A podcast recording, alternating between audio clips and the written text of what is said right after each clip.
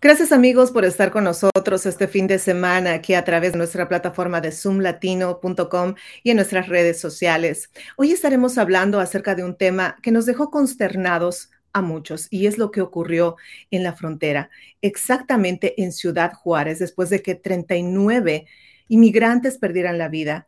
16 aún están en estado crítico y muchos de ellos, 27, resultaron heridos. Pero ¿qué es lo que sucedió en la frontera y por qué continuamos escuchando todos estos casos tan tristes de inmigrantes que están cruzando la frontera desde hace algunos años ya y vemos que no ha terminado, es un caso que no ha terminado y hasta el momento seguimos eh, escuchando de inmigrantes que están perdiendo la vida tanto en la frontera con México, también con la frontera con Canadá, como hemos escuchado en las últimas horas.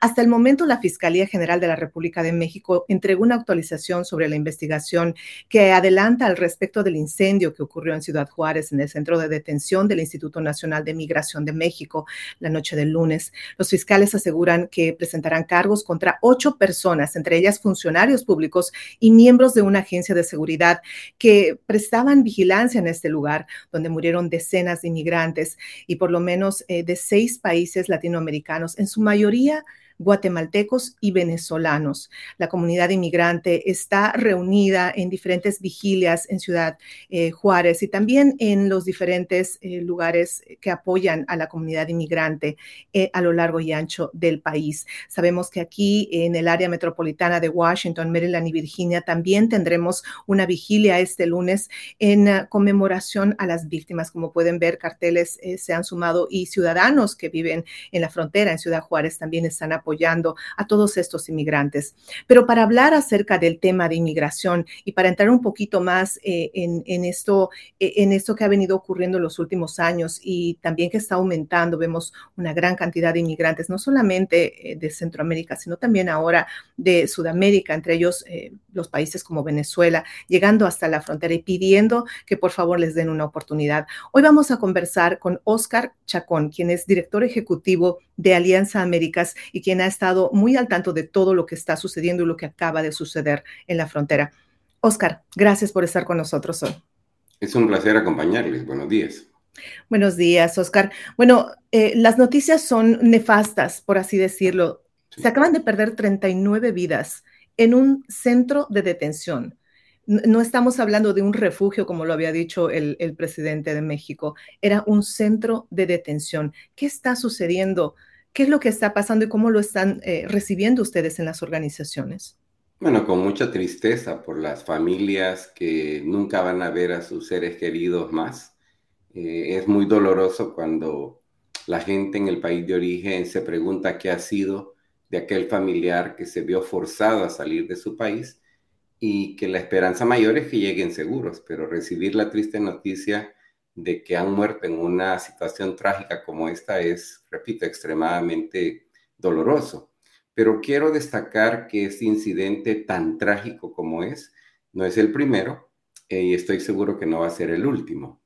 Este es un tipo de, de trágico incidente que ha venido sucediendo no solo los últimos años, sino que es un fenómeno que hemos visto eh, manifestarse desde hace prácticamente 35 años, cuando se instaló de manera muy firme la idea de que si dificultábamos eh, el paso de las personas que buscan llegar en busca de esperanza, en busca de bienestar a un país como Estados Unidos, que íbamos a parar los flujos.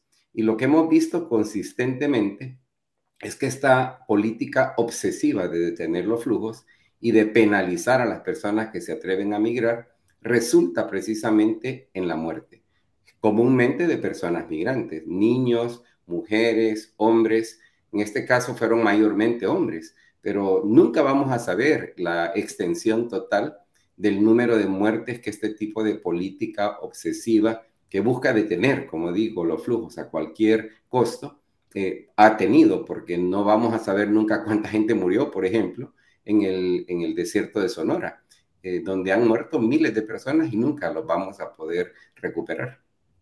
Y esto es algo, como tú dices, que viene pasando desde hace muchos años atrás. Eh, yo estuve hace eh, más o menos unos siete años atrás en la frontera, en el área de Nogales, y veía que, y veo que esto no está cambiando, más al contrario, está aumentando. ¿A qué atribuyes esto, Oscar? Bueno, aquí llegamos a otro problema grave que la política pública ha venido ignorando de manera sistemática.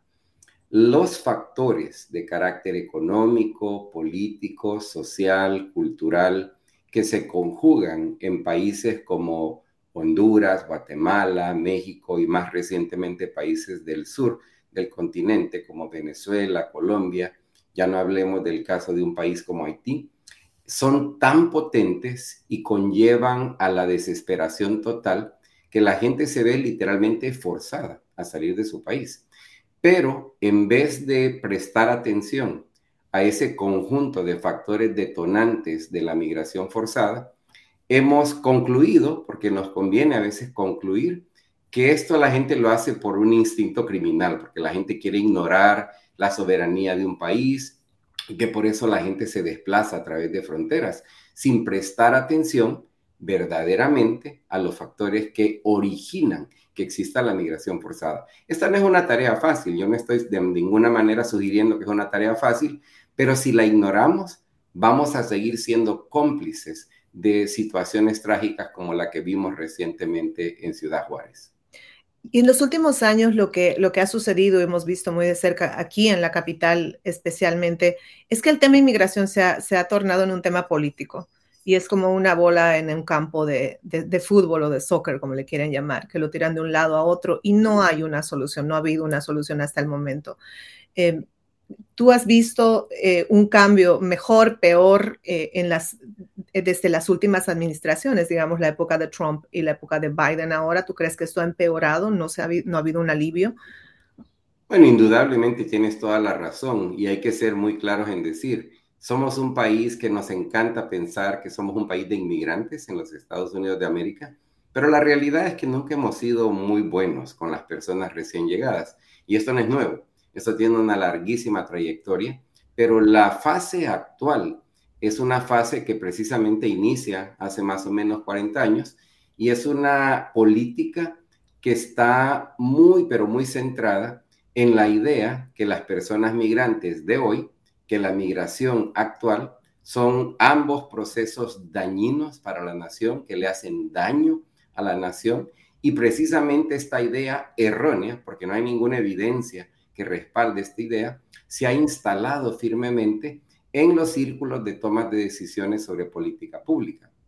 Tenemos por un lado un partido republicano que ha sido como el, el, partido líder en promulgar estas ideas que te acabo de compartir, pero tenemos también un partido demócrata que ha sido incapaz de presentarle a la nación una narrativa estructural diferente que parta precisamente del reconocimiento de qué tan positiva ha sido la migración. Y eso es exactamente lo que la evidencia económica, social, cultural nos dice, que la migración ha sido una verdadera bendición para los Estados Unidos de América y por supuesto para la familia de las personas migrantes que se han logrado instalar en Estados Unidos.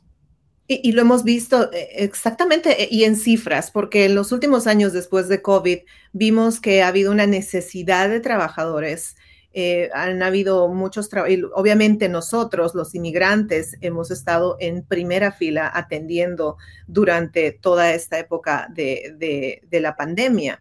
Eh, sin embargo, em, también he podido sentir y puedo sentir que existen em, de alguna manera los inmigrantes que ya están aquí, estamos hablando DACA recipients, los, los que están cubiertos por DACA, los tepecianos, la gente que está en espera de algún asilo que está en proceso migratorio.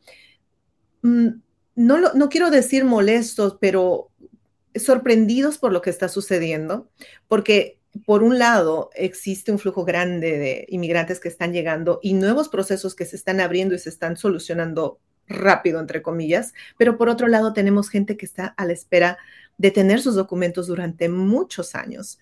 Entonces nosotros también como comunidad inmigrante estamos un poco divididos y también creo que es por la falta de información.